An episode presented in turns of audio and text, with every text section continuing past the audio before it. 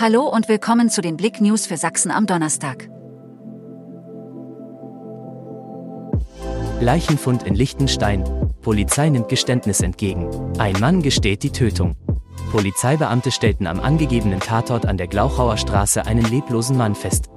Am Mittwochabend erschien ein 39-Jähriger im Polizeirevier Zwickau und sagte aus, dass er eine Person getötet habe. Die Identität des Toten muss aktuell noch geklärt werden. Angriff auf Lokführer legt Bahnverkehr in Lauter lahm.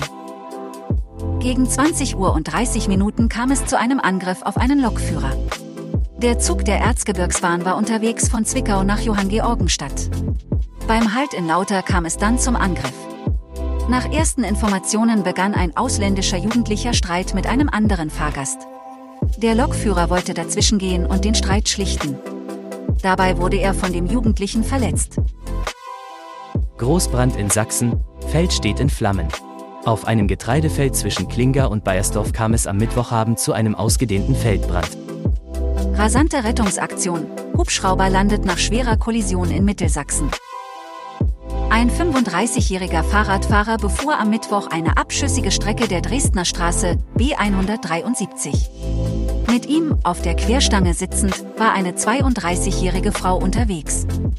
Vor der Einmündung Unteres Muldental hielt ein vorausfahrender Kleintransporter verkehrsbedingt an. Um nicht auf diesen aufzufahren, fuhr der 35-Jährige rechts an dem Kleintransporter vorbei und in den angrenzenden Graben, wo er sich überschlug. Der Fahrradfahrer erlitt schwere Verletzungen und wurde mit einem Rettungshubschrauber in ein Krankenhaus gebracht. Danke fürs Zuhören. Mehr Themen auf blick.de